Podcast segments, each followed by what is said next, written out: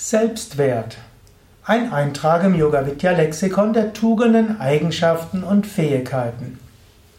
Selbstwert ist einer der zentralen Begriffe, zum Beispiel in der Adlerschen Psychologie. Dort geht es darum, dass Menschen danach streben, wahrgenommen zu werden.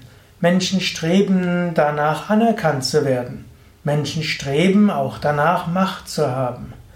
Und wenn Sie das Gefühl haben, anerkannt zu sein und wenn Sie das Gefühl haben, gesehen zu werden, auch eine gewisse Macht haben, dann entwickeln Sie einen Selbstwert.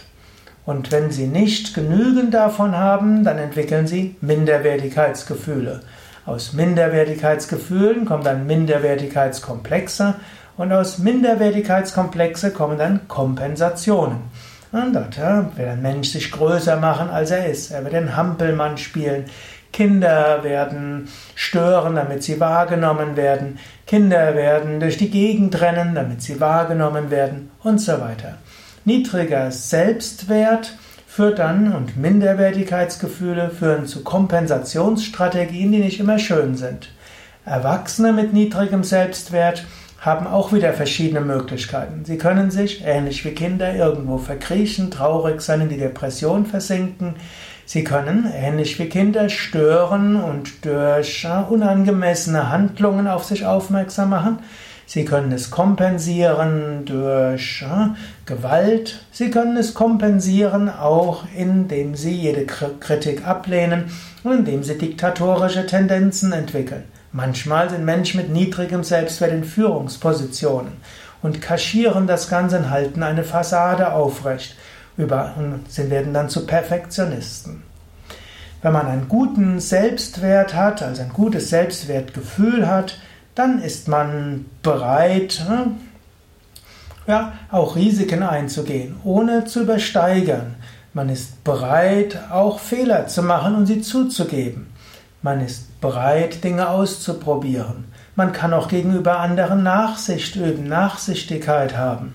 Denn man, die eigene, ja, der eigene Selbstwert hängt nicht davon ab, ob andere einen 100% den Ansprüchen gerecht werden. Der eigene Selbstwert hängt nicht davon ab, ob man die richtigen Entscheidungen immer trifft. Wenn man einen guten Selbstwert hat, dann ruht man etwa, ruht man in sich durch die Frage, wie bekommt man den guten Selbstwert? Natürlich auf der einen Seite ist es Erziehung. Wenn die Eltern und Lehrer einen gesehen haben, Anerkennung gegeben haben, einem die Möglichkeit gegeben haben, Dinge auszuprobieren und etwas zu leisten, etwas zu bewirken, wenn sie bei Fehlern Toleranz und Nachsichtigkeit gezeigt haben, beim Gelingen ein gewisses Lob gegeben haben, das Lob mehr der Anstrengung als dem Ergebnis zuerkannt haben, dann entwickeln Kinder einen gewissen Selbstwert.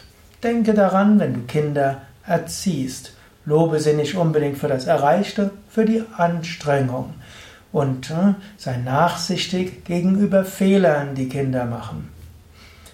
Auch als, als Lehrer, guck nicht immer nach den Fehlern, sondern schau, was machen Kinder gut. Was sind die außergewöhnlichen Leistungen, Fähigkeiten und ja, kreative Lösungen, die sie haben? All das hilft, dass Kinder einen Selbstwert bekommen. Und erkenne sie an für das, was sie tun. Jetzt angenommen, du bist Erwachsener. Du selbst hast keinen hohen Selbstwert. Was könntest du tun, um deinen Selbstwert zu erhöhen?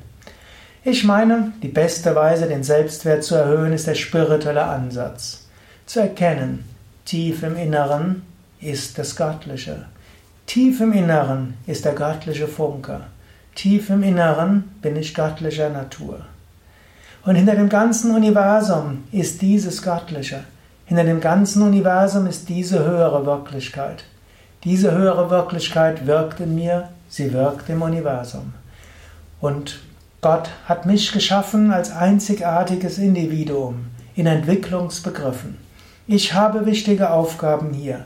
Selbst durch meine Fehler wirkt Gott. Und in diesem Bewusstsein, dass letztlich in mir ein göttlicher Funke ist, dass ich eine wichtige Aufgabe und viele wichtige Aufgaben habe in diesem Universum, dass auch in Fehlern und Schwierigkeiten das Göttliche wirkt, habe ich einen guten Selbstwert entwickeln. Aus Gott Vertrauen und Gottes Liebe kommt Selbstliebe und auch Selbstsicherheit und ein guter Selbstwert. Es gibt noch viele psychologische Techniken, um seinen Selbstwert zu erhöhen. Und wir haben ja auch bei Yoga Vidya eine psychologische Yogatherapie. Wir haben bei Yoga Vidya auch Seminare zur Entwicklung von Selbstvertrauen und innere Stärke. Und dort bekommst du viele Übungen mit. Ich glaube aber, dass Gottvertrauen und ein spiritueller Zugang am machtvollsten dafür ist. Jetzt vielleicht auch noch etwas. Angenommen, du hast einen Partner, der einen geringen Selbstwert hat. Wie könntest du dieses, könntest du ihm oder ihr helfen? Auch hier gilt es ähnlich wie mit, äh, ja, wie ich vorher gesagt habe, bei anderen Menschen. Ja, wenn dein Macht eine gewisse Arbeitsteilung. Lass deinen Partner Arbeit, äh, Aufgaben übernehmen. Rede ihm nicht ständig rein, selbst wenn du es besser weißt. Das ist manchmal das Problem, wenn Frauen Männer erstmal dazu bringen wollen, bei der Hausarbeit zu helfen. Kaum fängt man an, redet die Frau ständig rein. Der Mann bekommt keinen Selbstwert aus dem Putzen und aus dem Kochen und Einkaufen, lässt es dann der Frau machen. Frau könnte es anders machen. Hm? Mann machen lassen vielleicht ein paar Tipps geben am Anfang und sagen, könntest du nicht das und das machen? Du hast doch gesagt, du willst dich mehr ein, dort einbringen. Und heutzutage wissen Männer, dass Frauen so etwas erwarten.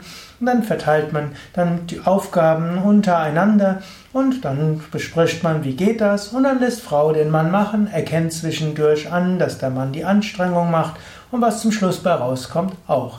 Das gibt den Selbstwert des Mannes für die Hausarbeit. Und wenn, wenn dann das Essen wirklich schmeckt beim Kochen, dann hilft das auch. Manchmal muss man eben sagen, ja, das war schon sehr gut, aber vielleicht, ich mag es ein bisschen weniger scharf. Oder knusprig ist zwar gut und es ist schon gut, aber ich glaube, das kriegst du auch noch hin, ohne dass es anbrennt. Wie auch immer du es ausdrücken willst. Aber hm, vielleicht nicht beim ersten Mal, wo es anbrennt, aber wenn es zum zweiten oder dritten Mal anbrennt, muss man vielleicht ein paar Tipps geben. In diesem Sinne, du kannst Selbstwert des anderen stärken, indem du ihn die Auf indem du am Anfang irgendwo mit ihm besprichst, was die Aufgabe ist, auch von dir und vom anderen, dann vielleicht ein paar, paar Tipps dort gibst, wie man dort hinkommt oder euch austauscht und dann den anderen machen lassen.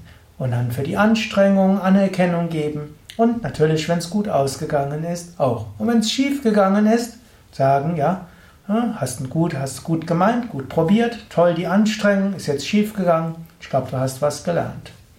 Natürlich musst du aufpassen, der Partnerschaft soll man den anderen nicht von oben herab behandeln.